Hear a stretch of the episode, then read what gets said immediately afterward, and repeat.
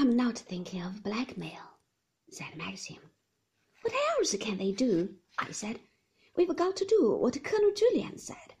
We've got to forget it. We must not think about it any more. It's all over, darling. It's finished. We ought to go down on our knees and thank God that it's finished. Maxim did not answer. He was staring in front of him at nothing. Your lobster will be cold, I said.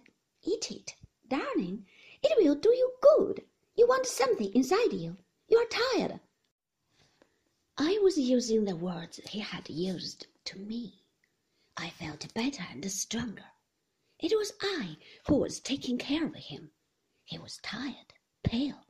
I had got over my weakness and fatigue, and now he was the one to suffer from reaction. It was just because he was empty, because he was tired. There was nothing to worry about at all. Mrs. Danvers had gone. We should praise God for that, too. Everything had been made so easy for us, so very easy. It'll be your fish, I said.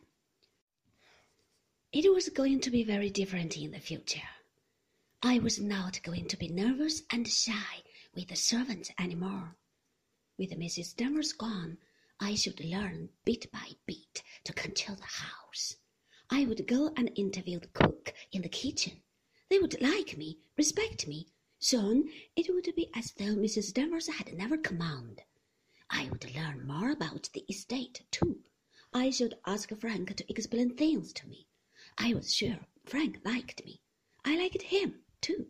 I would go into things and learn how they were managed, what they did at the farm, how the work in the grounds was planned.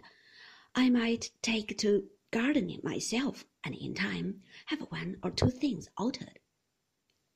That little square lawn outside the morning room with a statue of the satyr, I did not like it. We would give the satyr away. There were heaps of things that I could do little by little. I liked him too.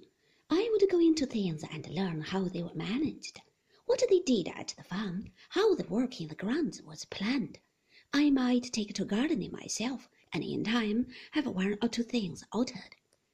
That little square lawn outside the morning room with the statue of the satyr, I did not like it. We would give the satyr away. There were heaps of things that I could do little by little. People would come and stay, and I should not mind. There would be the interest of seeing to their rooms, having flowers and books put, arranging the food. We would have children. Surely we would have children.